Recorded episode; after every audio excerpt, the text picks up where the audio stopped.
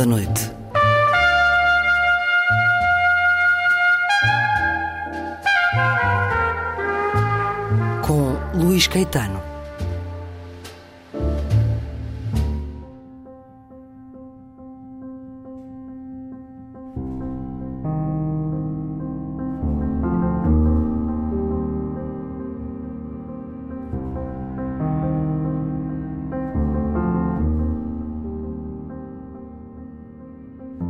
Três elementos ressaltam desta panorâmica de meio século que assistiu a tantos momentos de inflexão. O 25 de Abril, a integração europeia, a queda do Muro de Berlim, o indesmentível e exponencial impacto das alterações climáticas, a falência das governanças globais, duas guerras na Europa, Balcãs e Ucrânia, um colapso financeiro global, uma pandemia, a reconfiguração dos novos blocos do poder mundial. E, todavia, o horizonte de esperança permanece no mesmo, na juventude e na ciência. A primeira tendência que se detecta nas intermitentes e até erráticas políticas públicas de ambiente em Portugal é a importância da indução externa. Sem as políticas comunitárias, tanto pelos quadros regulamentares como pelos apoios financeiros que a adesão à CE trouxe, estaríamos provavelmente numa acentuada perda de valores ambientais. Neste âmbito, também não pode ser hoje ignorada a inspiração trazida pelo primeiro português secretário-geral da ONU, António Guterres, projetando a um nível inédito todas as dimensões e, sobretudo, as humanas envolvidas na atual crise ambiental. A segunda tendência é a da incapacidade do país para efetuar mudanças estruturais em setores onde mergulham as raízes dos mais graves problemas ambientais do país. É o caso do desordenamento do território. Não deixa de ser profundamente inquietante constatar a persistência das tensões ligadas a um polígono onde se articulam setores como o imobiliário, o turístico, o da construção civil e a banca. A dinâmica inalterada deste polígono mantém em contínuo movimento tanto as obras em si, como as diversas dinâmicas socioeconómicas que determinam a ocupação desordenada do território, incluindo o seu frágil litoral. É neste polígono também que se manifestam não só os obstáculos estruturais, como o boicote a muitas das medidas e políticas ambientais. Veja-se a recente aprovação do Simplex Ambiental em 2022, que, a par de justas correções burocráticas, veio dispensar muitos projetos de regras de avaliação ambiental. A terceira tendência, que determina estruturalmente o limitado sucesso das políticas públicas ambientais em Portugal, é a sua sistemática descontinuidade, que assenta na ausência de pactos de regime sobre assuntos transversais estratégicos, das águas às florestas, da conservação da natureza às zonas costeiras, da mobilidade ferroviária à fiscalidade ambiental. Tanto o desenho institucional como as linhas de atuação estruturantes encontram-se, por isso, à mercê da rotatividade dos ciclos eleitorais, sem perspectiva histórica e sem sentido das escalas de tempo alargadas que requerem. Um certo de um dos textos que encontramos no livro 50 anos de políticas ambientais em Portugal. Da Conferência de Estocolmo à atualidade, livro com várias participações e organização de Luísa Schmidt, e este texto, eh, de onde li o excerto, é também de Luísa Schmidt, tem por título Enquadramento e Transversalidades, e é uma radiografia, uma curta síntese não só de um panorama histórico, como das eh, necessidades mais prementes, das eh, zonas de crise mais prementes. Um livro que acaba de sair com a chancela Edições Afrontamento, 50 anos de políticas ambientais em Portugal, coordenado por Luísa Schmidt, ou organizado por Luísa Schmidt. Bem-vinda de regresso à Antena 2, Luísa Schmidt. O tratamento vai ser mais informal, porque trabalhamos durante muitos anos nesta rádio, no programa Um Certo Olhar. Muito gosto e com muitas saudades. Vamos falar daquilo que te é absolutamente essencial, causa de uma vida, eh, um trabalho que continua persistente e que vamos continuando a ler também nos artigos regulares no Semanário Expresso e em muitas outras intervenções, agora com este livro que começa por nos falar de uma conferência que para a maior parte de nós não é muito familiar, a Conferência de Estocolmo em 1972, há já mais de 50 anos, que tinha por lema Há só uma terra. E este lema é muito semelhante à afirmação que temos ouvido repercutida nos últimos anos na luta ambiental, na luta pelo ambiente, muito entre os jovens, muito a partir de Greta Thunberg, mas já escutado também pela própria voz do secretário-geral das Nações Unidas, aqui referido, não há planeta B. Há 52 anos há só uma Terra, hoje diz-se, afirma-se, grita-se, não há planeta B. Começamos por esta, por esta conferência há 50 anos, a Conferência de Estocolmo. Qual foi a importância, Luísa Schmidt? É, essa foi uma conferência muito importante porque foi pela primeira vez que os países se reuniram todos é? sendo mais de 170 países, todos reunidos à volta de um problema que era o problema do desenvolvimento e do ambiente, portanto, a articulação entre as duas áreas.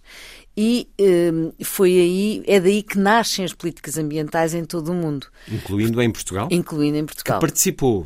E não era muito habitual o regime juntar-se a estas conferências não, internacionais. Inclusivamente Portugal estava arredado de tudo o que tinha a ver com organizações internacionais por causa da guerra colonial e, e, foi, e foi convidado depois da abertura, a chamada Primavera Marcelista e a esperança da abertura e da modernização do país nessa altura. Portugal é convidado em 19 1971 para participar na Conferência de Estocolmo e, portanto, é, é, é, fim, é, a primeira vez que o vai fazer ao fim de muitos anos. Uh, aliás, é a primeira vez que o vai fazer, nas, na, de facto, nas Nações Unidas. E aí cria aquilo que se chama a Comissão Nacional do Ambiente, que foi a primeira, digamos, instituição que existiu ligada às especificamente voltada para as questões do ambiente. Na altura, o presidente era um deputado da então ala liberal, a ala liberal que era aquela que que tinha surgido justamente dessa tal abertura da primavera, primavera, da primavera. marcelista, que era o engenheiro José Correia da Cunha, e portanto ele, e ele faz, faz não só prepara a, a conferência, faz o primeiro relatório de estado do ambiente e faz até um programa, depois, portanto, isto, a, a, a, a Comissão Nacional do Ambiente é criada nessa altura e dura até eh, depois dura até 83, mas na verdade, antes do 25 de Abril, ele cria um programa, o Só Uma Terra, que passava na RTP1, a, hora, a um horário nobre, com o Luís Filipe Costa como uh, como jornalista e apresentador, portanto fazia, fazia o programa com ele, e aí começou a mostrar os primeiros problemas ambientais que estavam escondidos, porque não interessava ao regime, sobretudo a questão eh, ao Estado Novo, não é? Mostrar aquilo que já eram os problemas que existiam, mas que eram. Conseguia nunca identificar. Sim, censura? chegou a ter problemas, porque ele chegou a ter censura, porque isso ele depois contou-me, tanto ele como o Luís Filipe Costa eh, me contaram que eu tive a ocasião de os conhecer, de os entrevistar, de falar várias vezes com eles, eh, e e, uh, e eles uh, realmente, houve momentos de censura e, e se, iam sempre ao lápis azul, não é? Uh, e, havia coisas que eles não podiam mostrar. Podiam mostrar, por exemplo, a poluição que havia nos rios, mas nunca, nunca mostravam bem quem é, de onde é que aquilo vinha. também a extração, por exemplo, da pedra rosa, que era aquela pedra da Rábida, e a maneira como aquilo estava a ser explorado de uma maneira excessiva para os prédios de Lisboa, como eles diziam na altura, mas, também, mas nunca identificavam, digamos que tinha, havia sempre muito cuidado com identificar quem é que estava a fazer aquilo, os, a poluição, por exemplo, do barreiro, não é? Que, inclusivamente, uh, muitas vezes há, há um episódio, um, um, jogo de futebol dos operários em que praticamente não se viam por causa do nevoeiro da poluição, que na altura era o polo do barreiro. Portugal não era um país industrializado, não é? nós não tínhamos feito a Revolução Industrial, mas tínhamos dois polos altamente poluentes. Um era o barreiro e outro era a Estarreja, que apareceu mais tarde. O barreiro que uh, in, inicia, tem início no, no logo no arranque do século, eh, mas eh, eh, esta região um pouco mais tarde, anos 50, mas eram esses dois polos que realmente eram altamente poluentes e, e isso foi mostrado, não é? Mas nunca era muito, era, bem, houve um problema com o jogo de futebol e tal, os, os operários praticamente não se viam e isto aconteceu, depois, depois ele ia falar com o médico, o médico disse, ah, não é assim tão grave.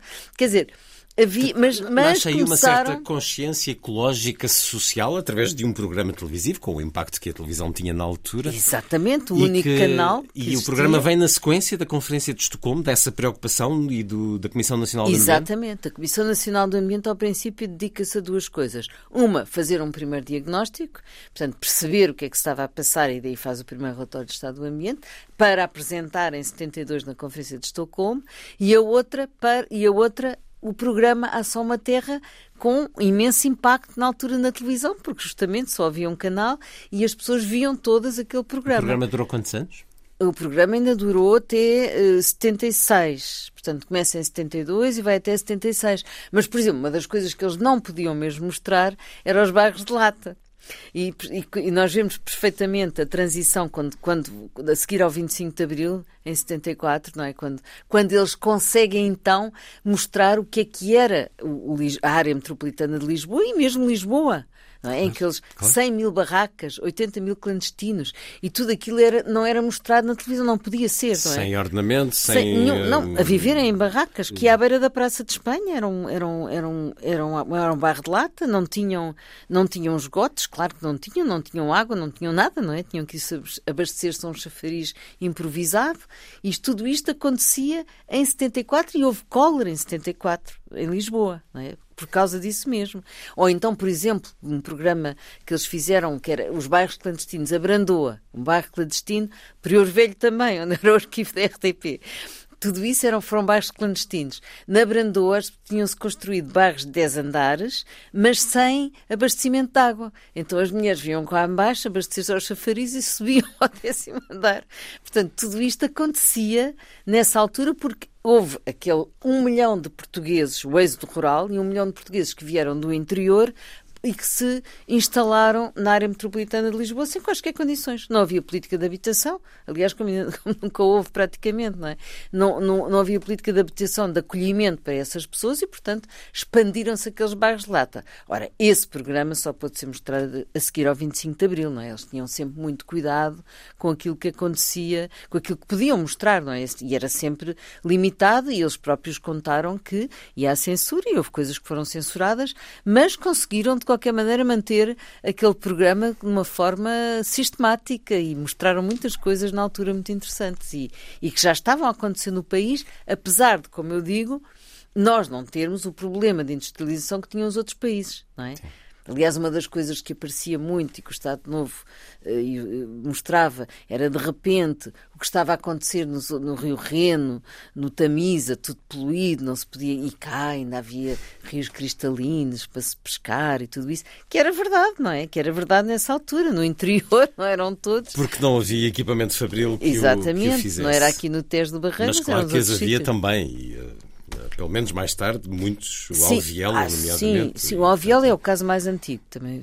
É, esse, esse, sim é um caso, é talvez o primeiro, é o primeiro conflito ambiental, entre aspas, conflito, porque não podia ser, não podia ser um conflito, mas é, são as primeiras denúncias vêm do Alviela, justamente por causa dos cortumes que poluíam completamente o Alviela. E aí, eh, nos anos 60 e mesmo no final de 50 e anos 60, organiza-se os moradores e um conjunto de pessoas, no qual se destacou o jornalista Afonso Cautela, que foi um dos pioneiros na área do ambiente em Portugal, e, e eles, e eles traziam, faziam grandes exposições ao que estava a acontecer. E, no entanto, o problema durou o problema décadas. Continuou, continuou décadas, não se tratou. Mas era esse, esse realmente foi o primeiro. E depois, como eu digo, havia realmente o Barreiro, havia aquela... E depois, não nos podemos esquecer que, de facto, nos, no final dos anos 60, com a adesão à EFTA, começa algo, em, aderimos, Portugal aderiu à EFTA em 59 e aí começa a haver algumas indústrias, é na altura em que se desenvolve mais essa zona da Aveira e de Estarreja, eh, mas depois, eh, nos anos, no final dos anos 60, aparecem então a construção naval, a preparação do Porto de Sines, não é? Tudo isso é dessa fase. E com, eh, e eles mostram isso, aliás, no programa, porque com a, com a, a Lisnave e a Setnave, que utilizam uma tinta para os barcos que era altamente poluente, deixa de haver aquilo que era a grande riqueza do Tejo e do Sado, que eram as ostras. Então há um programa dedicado à, decadência em que entra toda essa produção das ostras, porque Portugal era um grande produtor de ostras nessa altura, nesses dois rios, Tejo e Sado, que começam a ser afetadas essas e deixa de existir, não é? A partir de certa altura foi de tal modo a poluição que essa, essa tinta trazia para a, para a manutenção, conservação dos barcos, não é? Sobretudo Lisnave e Sete Nave, que deixa de haver essa riqueza enorme natural que eram as ostras. Agora já recomeça, recomeça, há uns anos, agora não, já há uns anos que recomeça, sobretudo no Sado, a haver outra vez ostras, eh, mas na verdade eh, é uma riqueza que, como eles dizem, que se perdeu, não é? Mas no Tejo há apanhas que Essas podem são ser outras. complicadas, complicadas porque para continua, a saúde, nomeadamente, continua, porque há um processo que ainda se está a fazer em termos de, desses problemas identificados na altura, Falo com alguém que também fez muitos trabalhos televisivos de levantamento e da evolução histórica dos problemas. Estava a pensar, o programa acabou, esse programa, Há Só Uma Terra, acabou em 76. Algures aqui, não sei se no teu texto, se noutros, se diz que a seguir ao 25 de Abril não foi propriamente o, Uh, o aplauso geral às políticas ambientais? Houve fricções, houve obstáculos uh, já em plena democracia, democracia, para as implementar? Porquê? O que acontece é que com, com o 25 de Abril, evidentemente que os problemas sociais são aqueles que emergem, políticos, sociais e políticos, são aqueles que emergem mais fortemente.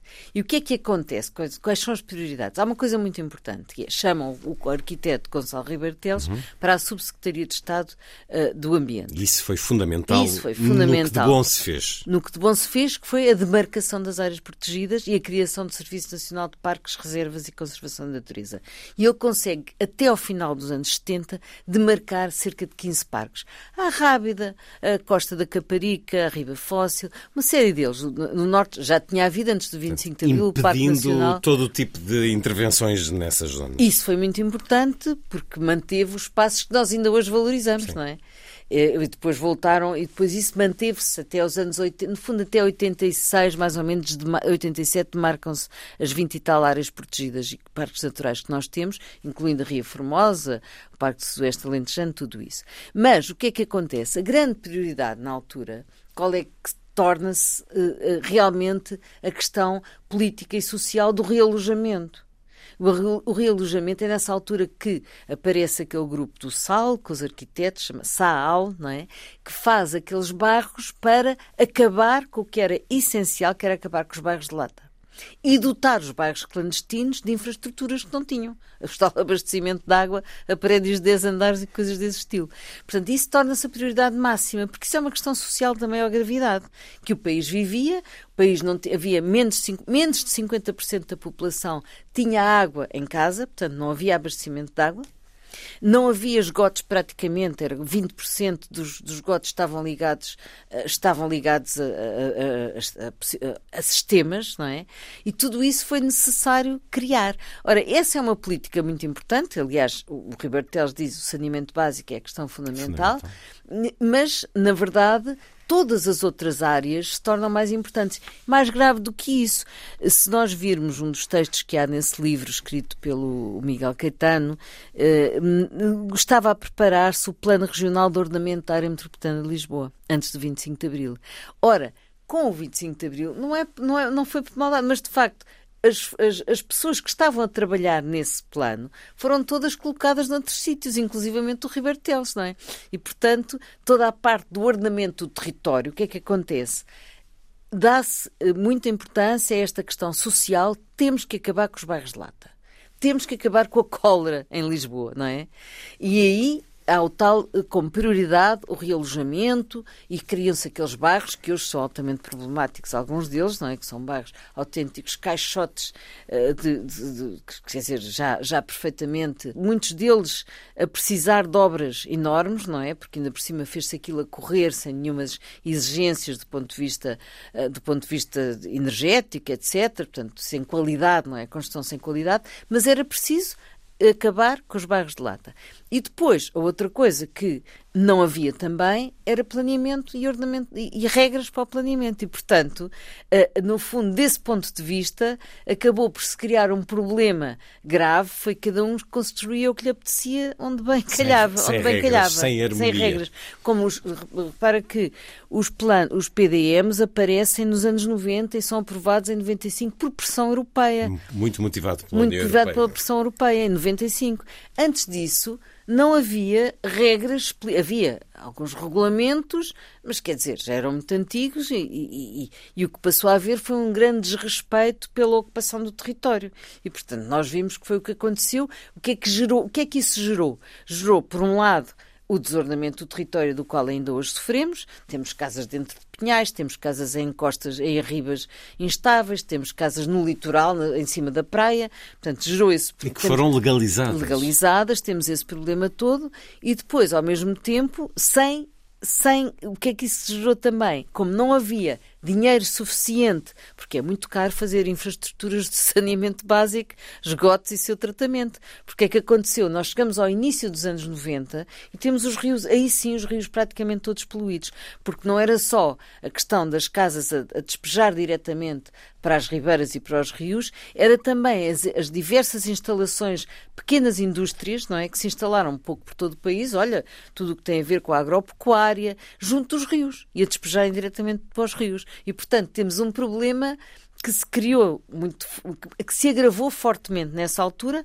Nos anos 90 temos, por causa de não haver essa capacidade de nem capacidade, nem, nem leis para tratar dos esgotos e depois temos o quê? Com a entrada na economia de mercado nos anos 80, eh, com que entramos realmente, o país abriu, pois, digamos que depois do outono revolucionário, que acaba mais ou menos em 79, nos anos 80 Portugal entra na economia de mercado ainda depois, sem entrar na União sim. Europeia, então o que é que temos? Uma produção, se olharmos para os dados, por exemplo, da produção de resíduos, é uma coisa brutal. Portanto, a exponenciação da quantidade enorme de resíduos, resíduos, restos de embalagens, coisas que nós começámos a utilizar e que não tínhamos antes, não é? Porque o mercado abre. Consumismo também. Consumismo e a possibilidade do consumo, porque antes sim. não o tínhamos, não é?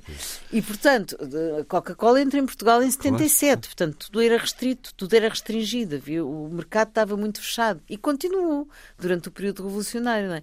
De, a partir dos anos 80 começa a haver as tais montanhas de lixos que se uh, acumulam e nós chegamos a, aos anos 90 com 341 lixeiras a céu aberto a escorrer sobre os rios e sobre os solos e tudo aquilo, sem nenhum tratamento não é? Portanto, é, é, os anos 90 são absolutamente estratégicos e cruciais para justamente investir, já com os fundos europeus, no saneamento básico. E o que é que entra no saneamento básico? Entram os esgotos e entra o tratamento dos resíduos e a recolha dos resíduos, que não havia, não é? Havia tudo, a, tudo ao molho, não havia. A tal condição uh, essencial, a é? tal uh, obrigação vinda de fora de que tivéssemos leis, políticas de defesa do ambiente mas no caso do nosso país, no que ao meio ambiente e à consciência ecológica diz respeito, tal como em muitas outras áreas, nós passamos desses 48 anos de ditadura e de ignorância e de falta de escolaridade para um mundo digital, eh, globalizado, europeu. Tivemos ali um intervalo de 20 anos em que muito foi recomposto, colmatado, investido, mas de alguma maneira não houve tempo para criar uma consciência ambiental, uma consciência cívica. Ainda é algo que nos falta, Luísa Schmidt. Nós vivemos muito rapidamente, passamos de umas fases para as outras muito rapidamente. Portanto, nós, por exemplo, quando falamos em cidade de consumo, nós mudámos em 10 anos o que outros mudaram em 30. E Portanto, isso tem consequências. Isso tem consequências. É uma ressaca. Portanto, nós andamos de mudanças rápidas e depois a seguir vêm as ressacas e depois outra mudança rápida. Isso aconteceu. Uh, uma das coisas, mas isto é importante também sublinhar, uma das coisas que a que a, a Comissão Nacional do Ambiente se dedicou depois do 25 de Abril e depois, portanto, veio Ribartelos e veio, continuou, o Correio da Cunha continuou, e o que é que eles faziam fundamentalmente? Faziam educação ambiental. Uh, o chamado serviço às populações, uh, em que eles punham e, de facto, conseguiram começar, lançaram as raízes da educação ambiental. Que é muito importante para as novas gerações. Mas quando é que isto se consolida verdadeiramente? Consolida-se verdadeiramente nos anos 90 e, sobretudo, a partir de 95. Aí, muito claramente, quando se cria, embora Uh, quer dizer, há aqui outra personagem, outro personagem importante que é o, que esteve pouco tempo, mas que teve uma ação bastante eh, visível e forte no ambiente, não é? O Roberto Teles, a quem devemos imenso, com a sua visão estratégica, que é uma coisa que nos falta. Nós não temos políticos que nós, digamos... Sim, este, projetem no futuro. Projetem no futuro. E ele projetou no futuro. Tal como a Mariana Gago para a ciência, não é? São figuras que nós não podemos nunca esquecer porque eles a prazo trouxeram-nos grandes mudanças positivas. Mas, por exemplo, o Carlos Pimenta, que esteve uh, pouco tempo, teve um ano e meio, uh, ali naquela transição, quando nós entramos na União Europeia, tínhamos que mostrar que tínhamos alguém nesta área do ambiente, e então o Cavaco Silva vai buscar o Carlos Pimenta, que fica ali um ano e meio, que não sei se te recordas, mas que fez, por exemplo, claro, as demolições, na, no Portinho da Rábida, na Lagoa da Albufeira, na Fonte da Telha, e depois da Ria Formosa, onde se tinham construído aqueles clandestinos todos em cima da areia, não é? Uma coisa perfeitamente, mas casas grandes, algumas delas. E ele faz essas demolições e, e ele próprio consegue, faz a lei de bases do ambiente, faz a lei muito importante para as associações ambientais, não é? Que também todas.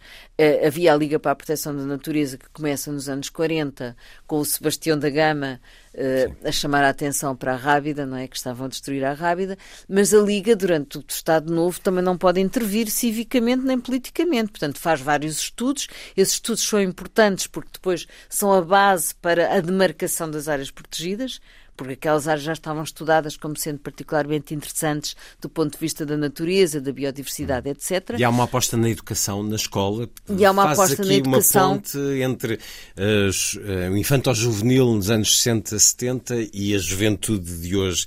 Essa Sim. consciência começou a ser feita através da escola, no, ainda durante Sim. o Estado Novo? Não, durante o Estado Novo não era tanto assim, era mais. As, não, não, quer dizer, não havia essa preocupação, não é? Nem sequer o plantar uma árvore. Sequer, não havia, não havia essa. Porque o país era, o país era um museu rural na Europa hum. e, portanto, as, eu via poucas pessoas a estudar, não é? Nós não nos podemos esquecer disso. É? O ensino obrigatório até à quarta classe começa nos anos 60. Portanto, e, e, e realmente, de, na Primavera de Marcelista, há ali um empenho maior uh, na questão educacional, educativa. Mas, na verdade, ele só começa a ter, as questões ambientais só começam a entrar nos programas e a ter importância, a chamada uh, mesmo educação ambiental, mais tarde com, com Carlos Pimenta, uhum. uh, com, com dos anos 80, quase a União Europeia, que também começa a dar importância a esse assunto, e em 90, a paixão do Guterres acaba por ter muita importância. E isto porquê? Porque eles juntam, eles fazem, era, era então, era o Marcelo Grilo e a Ana Benavente que tinham esta pasta. E o que é que eles fazem? Eles juntam, fazem um programa em que juntam o Ministério do Ambiente, o Ministério da Educação e o Ministério do Trabalho com a formação profissional com o, emprego, com o Instituto de Emprego e Formação Profissional. E estas três, estes três instituições acabam por trazer a questão ambiental para a formação profissional, para a questão das escolas e, portanto, o, ambiente começa a transversalizar. E os miúdos levam-se para casa e, e, dizem aos pais para separar o lixo e essas e coisas. E isso é muito importante, porque quando começa a separação do lixo, no, no final dos anos 90, é que isto é tudo muito recente, do fundo, é. os ecopontos, a instalação dos ecopontos e a separação começa no final, de, mesmo no final, é de 99 para 2000, quando se instalam esses sistemas, 99, quando se encerram as lixeiras e começam, instalam-se os ecopontos, ali em 99. E quem é que, e há uma tese sobre isso, até de uma aluna minha, da Susana Valente, em que ela mostra o, importantíssimo papel que as crianças tiveram em casa para os pais e os avós sim, começarem sim, a separar, sim. separar no os sentido de clamarem vergonha se não o fizessem. Exatamente. Isso, eles são correntes de transmissão fantásticas, correios de transmissão até Agentes de, da mudança. Agentes da mudança. E, portanto, isso começa aí e aí começa... E há outra coisa muito importante é que eles destacam professores só para tratar deste assunto e que se ligam às então ONGs que também tinham começado no final de, nos anos, meados dos anos 80, as Quercus, as, eh, a Giota, o ASP, a FAPAS, todas essas começam ali depois, desse, depois de 86. São, portanto, começam a existir e formam-se como, como ONGs e começam também a dedicar-se muito à educação ambiental. Portanto, cria-se aqui uma geração muito mais sensível, e nós vemos isso nos inquéritos, mais sensível e mais conhecedora porque o conhecimento é fundamental nesta área, não é? E isso aí começa a haver. Depois o Mariano Gago, esse sim, traz o pavilhão de conhecimento, eh, depois também todo, todo esse, o oceanário. Portanto, são tudo instituições que, por sua vez, expandem este conhecimento e tendem a alargá-lo. E hoje temos, de facto, gerações com uma formação muito mais forte nesta área e que fazem a diferença, não é? E temos uma geração que saiu para a rua porque tem o conhecimento, porque sabe, porque lê, seja na academia, seja na internet, lê os reais perigos a que o mundo Exato. está sujeito e sai e corta trânsito e manda tinta para cima de políticos e de obras de arte. Digamos que é um dos marcos históricos ao fim dos 50 anos que este livro abarca. Como é que, Luísa Schmidt, olhas para uma forma de manifestação contra a inércia política e contra a inércia social também, que alguns jovens que se mobilizaram, que arriscam, porque arriscam de, de, muitas maneiras, desde a agressão física que temos visto quando eles cortam estradas Sim. em hora de ponta, até possíveis questões eh, legais que os podem afetar também na sua vida profissional. Há muito risco de que a opinião pública se ponha contra eles Tu entendes estas hum. formas de luta? Isso teve fases também, e tem fases, e tem diferentes jovens, não, nem todos fazem da mesma maneira. Hum. Eu vou muito às escolas secundárias e, portanto, porque os professores uh, me convidam e pedem, porque sabem que este é um tema, neste momento, já, já desde o Covid, não é?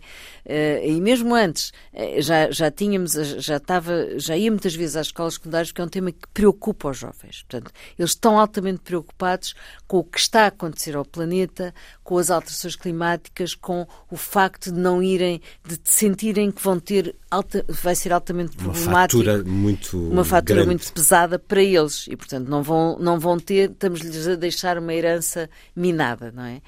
E um, uma das coisas interessantes quando começou este movimento Fridays for the Future, uh, ainda antes do Covid, não é, com a Greta Thunberg, que é 2018, quando ela faz aquela, aquele movimento, começa em 2018, e nessa altura há muitas, há muitas manifestações e muitas greves sem essas, sem essas uh, atividades mais uh, intrusivas hum. para a vida das pessoas. E, e, ela dizia uma coisa que eu julgo que é muito interessante e que era o lema dela, que é eu não sei resolver o problema, mas os cientistas sabem. Portanto, políticos, políticos e decisores, ouçam os cientistas. Deem-lhes meios. Deem-lhes meios e ouçam o que eles dizem. Uhum. E façam como eles façam estão a... Políticas façam de acordo com, de acordo com aquilo que eles recomendam. Mas eu não tenho a solução. Eu acho que isto é, é muito interessante, é, esta atitude. É o verdadeiramente é? chamar a atenção. Chamar a atenção. E foi isso que ela e para fez. Para chamar a atenção, Uh, chamar... A radicalidade pode ir até onde? pois, opinião? é isso que eu estava a dizer. Portanto, há vários, há vários tipos de jovens. Há uns que continuam a fazer isso continuam a ocupar as escolas, continuam a fazer, a chamar a atenção dos professores e a fazerem uma série, e, e, dentro das escolas, e mesmo manifestações, a chamar a atenção. Depois, tem havido estas, estas hum, mais recentemente, tem havido um grupo específico que eh, tem ver, que vai, vai, muito no, no, no, Extinction Rebellion, Extinction Sim. Rebellion começa em Inglaterra e começam a ter ações muito mais radicais.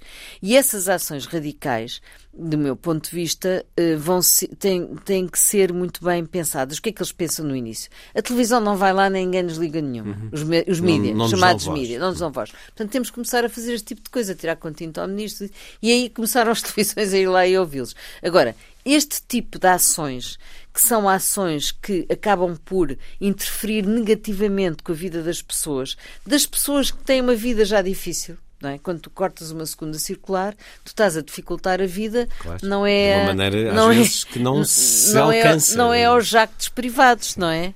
É às pessoas que vêm trabalhar e que têm e que, e que vão a hospitais e que, portanto este tipo de ações são contraproducentes portanto esse, esse tipo de ações tem que ter, uh, tem que ser muito mais, tem que ser pensadas. Tu conheces-los, falas, falas com esses jovens? Sim, e, eu, e assim, eles, Porque alguns são muitos, da universidade. Muitos têm posto o exemplo daqueles jovens que puseram os Estados em tribunal, Estás a ver? Esse de uma tipo maneira muito mais formal e Sim. que teve alguma cobertura, provavelmente não a mesma que os, os, gestos mais radicais têm.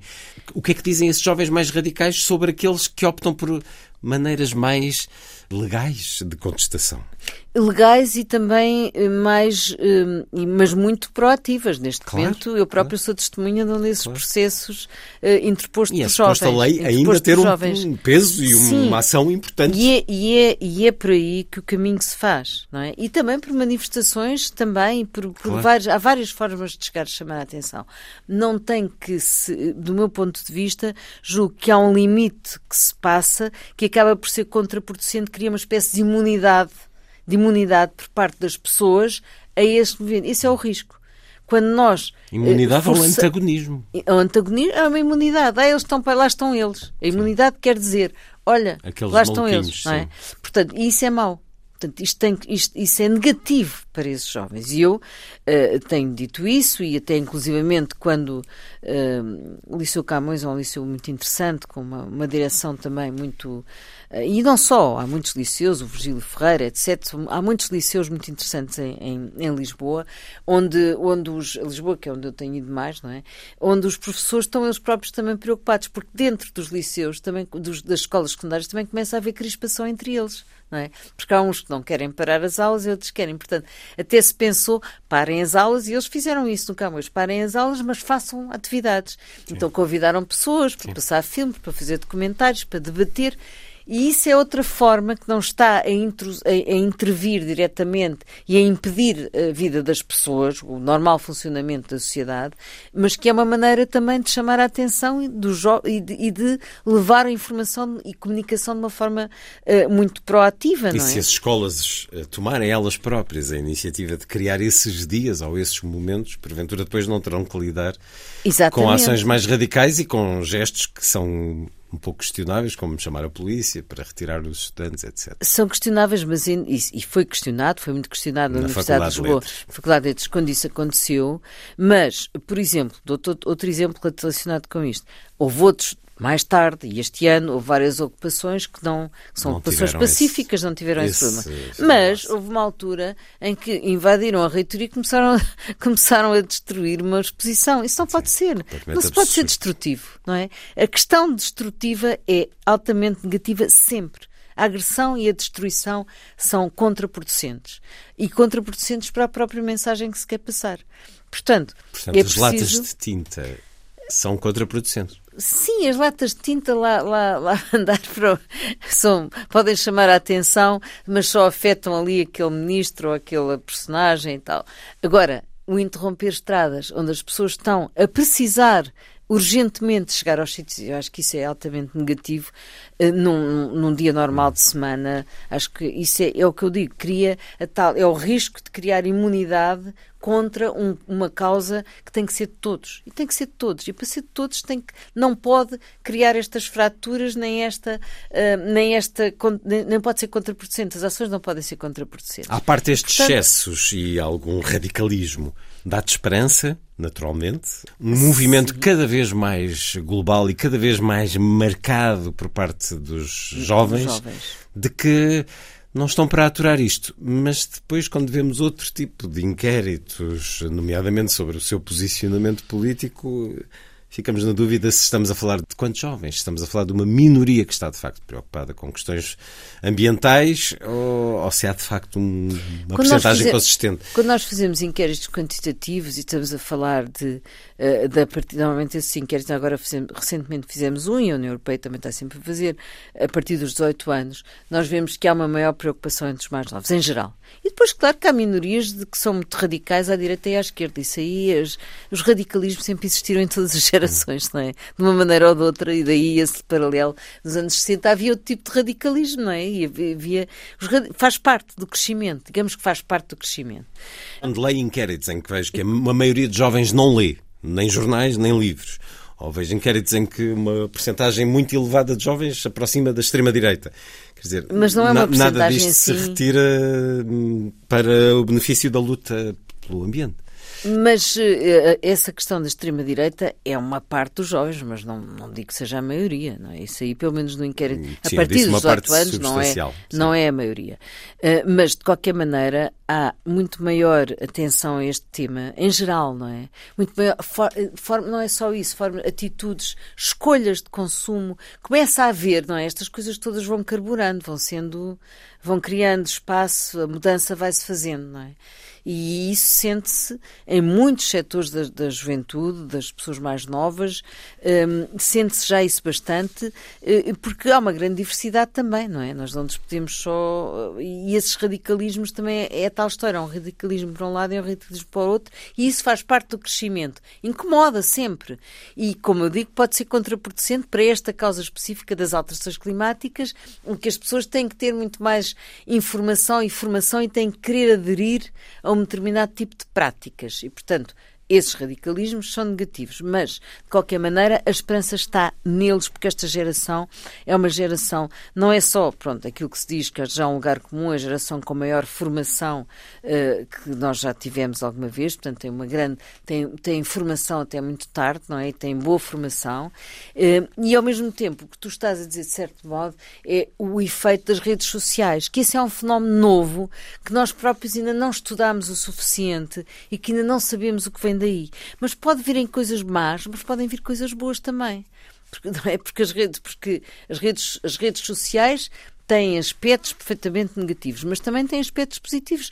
E, e, a tecnologia em si, ela própria, pode não se, é conforme, conforme a maneira como é utilizada, pode ser no bom ou no mau sentido. Também é através das redes sociais que a Greta Thunberg consegue mobilizar vários, vários movimentos em vários sítios do mundo. Não é só em Portugal, não é? Em vários sítios do mundo. A Greta é quem diz isso. Portanto, esse problema eh, põe-se, mas para o lado, pode vir aqui também o lado positivo desta área, não é? E, tá, e acontece, não é? Nós tendemos a ver é aquilo que é mais Claro que há fenómenos negativos, mas a esperança tem que estar e está nesta geração com mais formação, mais capacitada e com conhecimentos mais fortes sobre o que se está a passar, o que se vai passando. E essas pessoas depois são elas que vão para as empresas, que vão para o Estado, que vão tomar decisões. E desse ponto de vista é esperançoso, é? é? esperançoso.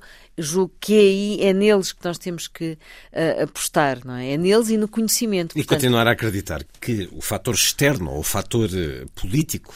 A COP28, que terminou, que, que ocorreu há, há, poucos dias, a Conferência das Nações Unidas sobre as Alterações Climáticas, uhum.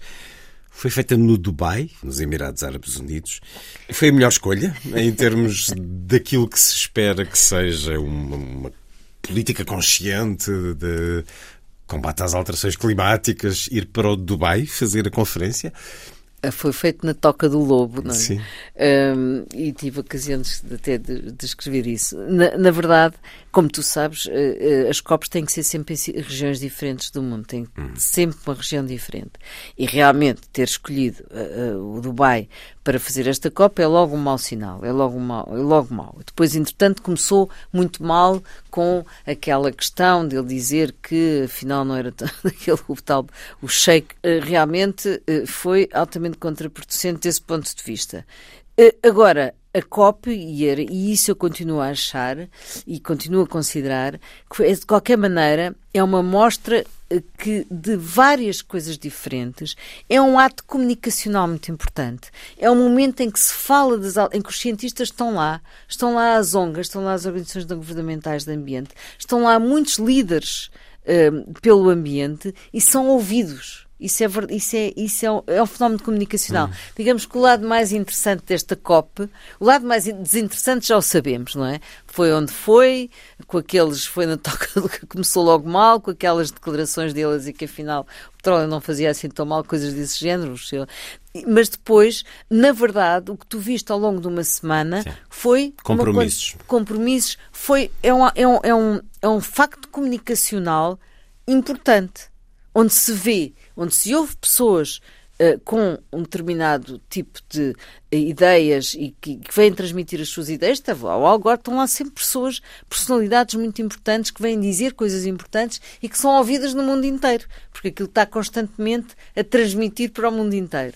E é um sítio onde, onde as pessoas também vão mostrar o que é que já estão a fazer de diferente. Portanto, desse ponto de vista, foi importante. Por isso é que o título do meu uh, artigo era antes, antes copo do que nada. Entretanto, vamos caminhando para um mundo cada vez mais uh, difícil, estranho e preocupante se a reeleição de Trump, oh, tantas horas lhe dedicamos no nosso programa, Luísa Schmidt, um certo olhar, se acontecer, isso quer dizer que a invasão russa da Ucrânia terá confirmação completa.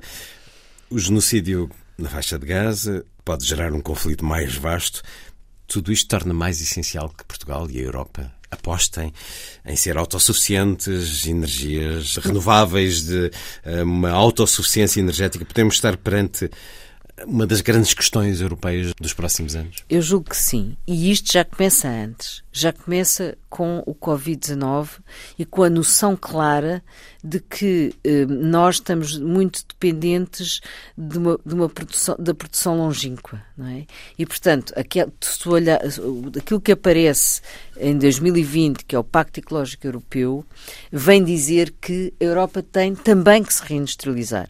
Nós não nos podemos esquecer que nós nem máscaras tínhamos quando foi o Covid-19, não é? Era tudo produzido e estamos muito dependentes. Nem máscaras, de cadeias, nem a consciência nem a de como as, porque, porque as usamos. Porque usamos. Portanto, as cadeias longínquas de produção é algo que não pode continuar. E isso aparece no Pacto Ecológico Europeu como a necessidade de reindustrialização de da Europa, de vários dos países da Europa, não é? Não podermos, a questão muito importante da segurança energética, temos que ter muito mais segurança energética. Então, com a guerra na Ucrânia, isso ficou. A, a, a Alemanha não entrou em colapso, mas a Alemanha está com problemas gravíssimos, não é? Por causa da dependência que tinha do gás russo. E, portanto, a questão da segurança energética tornou-se fundamental, a segurança alimentar também, portanto temos que ser muito mais, temos que ter mais segurança alimentar, não estou a dizer sermos autossuficientes em nenhuma destas áreas, mas temos que ter muito mais segurança. E eu acho que isto se tornou muito claro, sobretudo nestas duas áreas.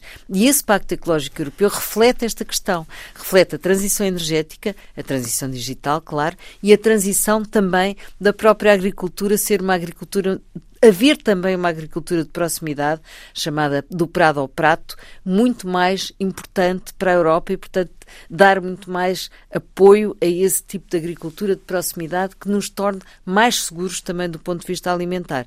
Isso tornou-se muito evidente e cada vez mais evidente com estas guerras todas. Agora, a questão da Europa, do papel da Europa no mundo, isso é aí também tem que se uh, afirmar, não é? Porque, e, e, e não é só o Trump e todos esses essa, essa parte toda assustadora do Trump, a própria direita na Europa está a ser preocupante, mesmo para as questões ambientais, mesmo para isto tudo que estamos a falar. E portanto, e quando eu estou a dizer a direita, não é só a extrema direita. Portanto, atenção também aqui estas, atenção ao que se vai passar agora com as eleições europeias, com, com tudo com isso. Com as várias com as eleições novas... que vão acontecer em diferentes e países. Já, portanto, no, no, European Council for Sustainable Development, que eu faço parte, que é um grupo uh, de conselhos, conselhos de Ambiente e Desenvolvimento Sustentável à escala europeia, já se está a fazer, já se está a fazer um um, enfim, uma, uma tentativa de se manter estas, estes pilares fundamentais que constituem o Pacto Ecológico Europeu, que não está seguro, não é? E que tem também uma parte muito interessante de colaboração com as partes terceiras, ou seja, com a América do Sul, com a África, etc. Global. Portanto, também tem uma parte. Agora, de facto, aqui temos que ter. A Europa tem que se reforçar muito, tem que ter um reforço muito grande nestas áreas da energia, nestas áreas da produção e também naquilo que é a sua relação com o resto do mundo, sobretudo o mundo que lhe está mais próximo, a África e, e também a América do, do Latina e, e, o Médio Oriente, que está mais próximo de nós do que dos americanos. Portanto, estamos numa situação de facto muito, muito complicada, eh, mas a Europa continua a ser a nosso. Eh, tem que ser ainda, tem que ser o nosso archote, não é? Na história mais recente do que é o ambiente e as questões ambientais, a tua opinião sobre os casos políticos que têm marcado muito o país, nomeadamente a queda deste governo, passam muito pelo ambiente. Pela exploração do lítio, pelo data center de Sines que se ergueria a poucos metros de um habitat natural, pela construção do aeroporto que afetará a reserva natural. As questões do ambiente podem estar a ser muito politizadas, Luísa Schmidt? Bem, eu espero que o aeroporto não se. que a escolha não seja para afetar muito o vestuário do Tejo. Quer dizer, espero que a escolha não vá por aí. E é um risco gravíssimo, não é? Aí seria tremendo.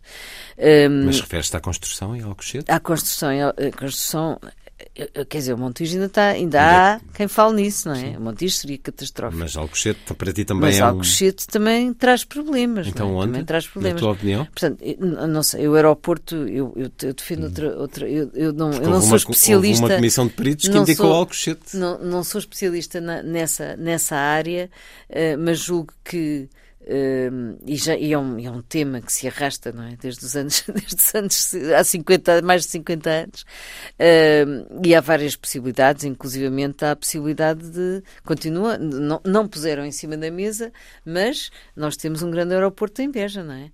Uma ligação rápida a Lisboa, uma ligação rápida ao Algarve. O Algarve está, está a quebrar, quebrar pelas costuras, já não aguenta aquela pressão, não é? E está dentro de uma área protegida e não pode alargar.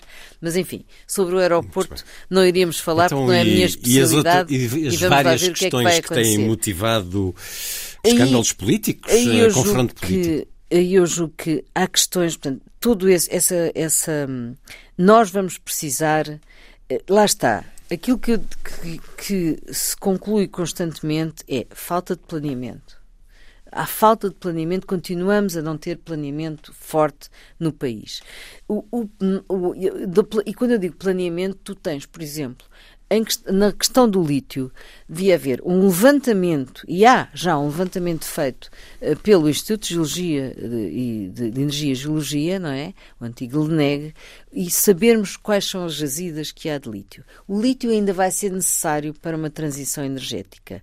Depois já estão a ser inventadas novas formas que vão dispensar o lítio. Recentemente se ouviu Recentemente isso. Mas mais uma razão, se Mas calhar, ainda, para aproveitarmos uma riqueza aproveitarmos natural uma que riqueza. temos. Mas já agora que não seja nas áreas protegidas, não é? Que seja nas, noutras áreas, que ele existe noutras áreas que não são áreas protegidas. E, portanto, era uma questão de planear e do Estado dizer está aberta a possibilidade de explorar aqui, ali e acolá. Como eles agora estão a fazer, por exemplo, para as grandes centrais solares. Está aberta a possibilidade de construir aqui, ali e acolá. Portanto, é o Estado que tem que decidir quais são os lugares que estão aptos por diversas razões, ou porque têm muito menos impacto no ambiente, ou porque estão perto de ligações, ou seja rodoviárias, seja ferroviárias, seja da própria, quando se está a falar das centrais solares, seja dos próprios, das próprias redes, não é? Portanto, é o Estado tem, tem que dizer onde é que ele vai abrir a possibilidade de se explorar lítio e a possibilidade de se explorar, de se fazer as centrais Mas tem, solares. temos consciência que de que onde têm. quer que seja, haverá contestação. Há e sempre, as questões do ambiente impacto. hoje são tão vastas pode-se correr o risco de, de, se congelar todo tipo de ação, porque qualquer ação pode importunar um charco ou entrar Não. Eh, e haver quem use isto para a luta política ou isso, isso pode haver, isso pode haver de... e significa que de facto as questões ambientais ganharam um peso que não tinham em termos de opinião pública e em termos de ação cívica. Hum. Isso é verdade e vemos isso no inquérito. Mas não há nem há sítios eh, em Portugal onde o lítio não tem nem por sombras o mesmo impacto que tem, por exemplo, lá em cima em Montalegre. É? Portanto, aí é possível, não, estamos a falar de impacto ambiental, não é? O uhum. impacto ambiental não só é possível encontrar sítios e locais onde não tenha esse impacto, como, além do mais, minimizá-lo ao, ao máximo, não é? torná-lo uh, uh, as exigências ambientais serem uh, ambientais e sociais serem suficientemente grandes para não impactar com aquela exploração, não é? Não, não haver um impacto forte naquela com, com, com o que se fizer. A mesma coisa relativamente ao que aconteceu em Sines. Quer dizer, nós em Sines nem sequer estávamos a falar de uma área protegida, é? aquilo não foi feito de uma área protegida. Havia uma zona que tinha, alguma, tinha, tinha algum valor uh, do ponto de vista ambiental, tinha ali uma classificação de tal maneira que o próprio secretário de Estado uh, da, da Conservação da Natureza tinha dito que não. Mas o que é que se faz nestas ocasiões? E isso aí é que estranho não ter sido assim, não é? Quando há um, um investimento que interessa muito ao país, como é o caso, é o caso desse, claro. da, da, central de dados e depois de tudo o que se liga. O maior investimento depois da Auto Europa. O maior investimento. como a, Europa, como a Auto-Europa, o que é que se faz? Uma comissão interministerial. Uma comissão interministerial onde estejam representados os principais ministérios e essa comissão, constituída por técnicos habilitados, ela própria faz, depois vê como é que gera esse assunto e normalmente é bem gerido e não uh, um bocadinho em cima do joelho, como eu acho que foi, estas decisões assim não podem ser tomadas com telefonemas e com coisas desse género. Portanto, era possível, a administração pública está preparada para isso, fez isso, faz isso em várias situações, aqui devia-se ter aplicado o mesmo esquema e não teríamos tido este problema. Porque a Comissão Interministerial é uma coisa transparente, é uma coisa que uh, entre si resolve, trabalha e faz em, de uma forma coordenada e de uma forma uh, aberta, não é? Aí, aí não, é, não haveria tanto problema.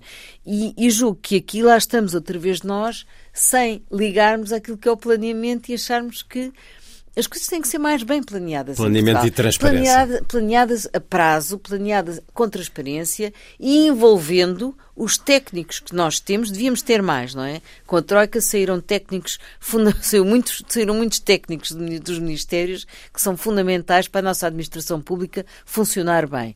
E, portanto, isto devia, aumentou-se outra vez, mas ainda não chega. Portanto, é preciso mais técnicos, é preciso chamar pessoas habilitadas para o Estado, porque a administração é até para facilitar a vida aos privados. Nós precisamos ter uma boa administração para facilitar a vida a nós todos e, e, e aos empreendimentos privados também. Mas tem que funcionar e tem que ter mais, mais eh, tem que dar mais atenção a este assunto.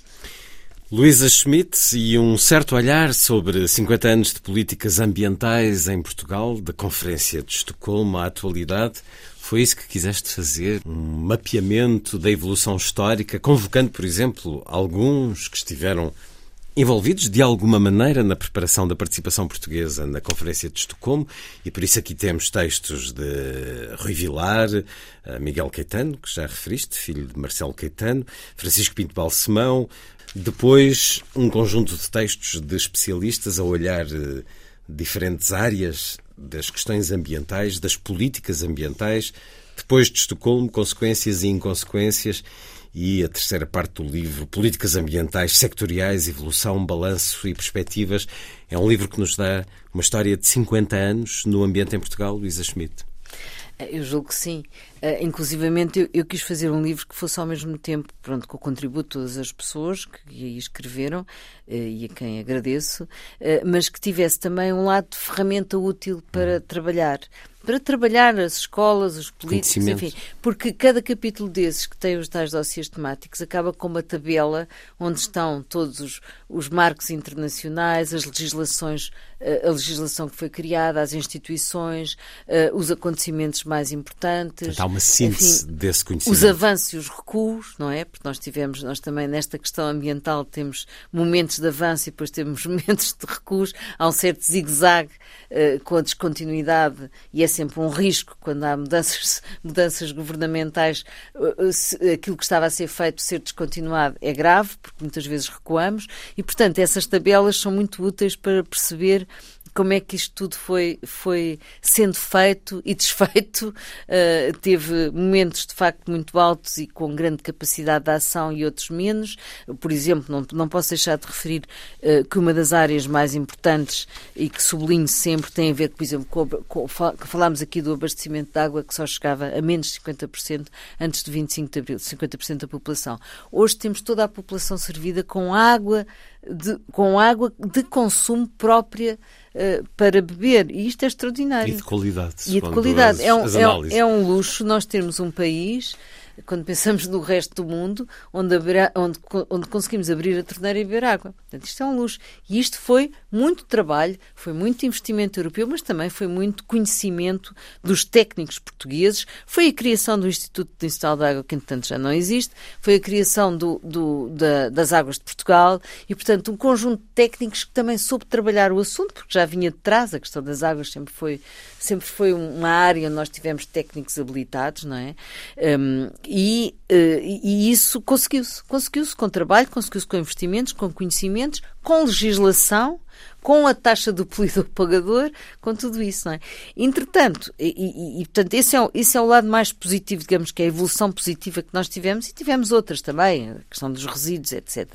Não podemos é regredir. E, e por vezes temos uh, problemas mesmo na questão da água, por exemplo, nós tivemos com a lei da água uma coisa que se uma, uma decisão que se fez na, na que se, é o que se passa em Espanha, em França e todo lado, que é a ideia de a administração regional ser por bacias hidrográficas, porque as bacias fazem sentido.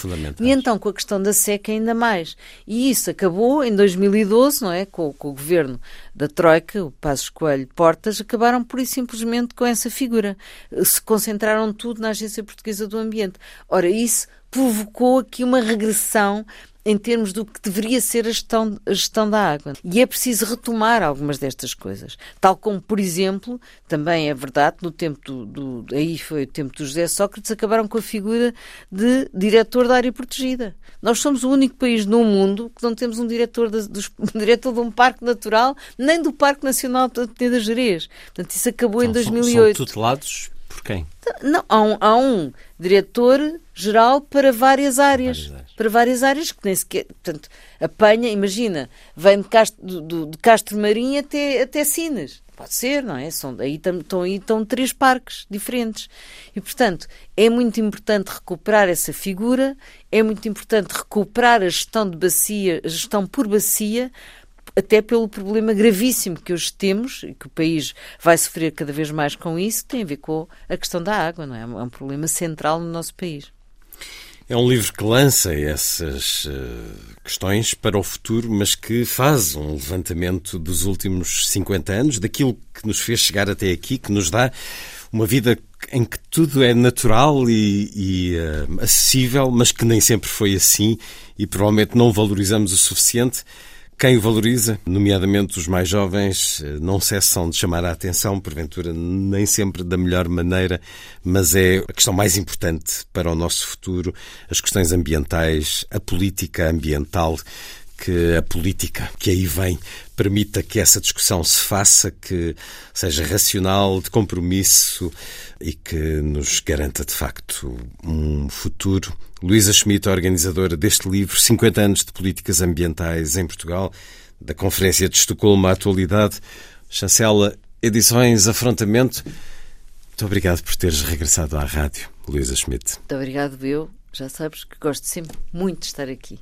Está feita a ronda. Assim, obrigado por estar com a rádio. Boa noite.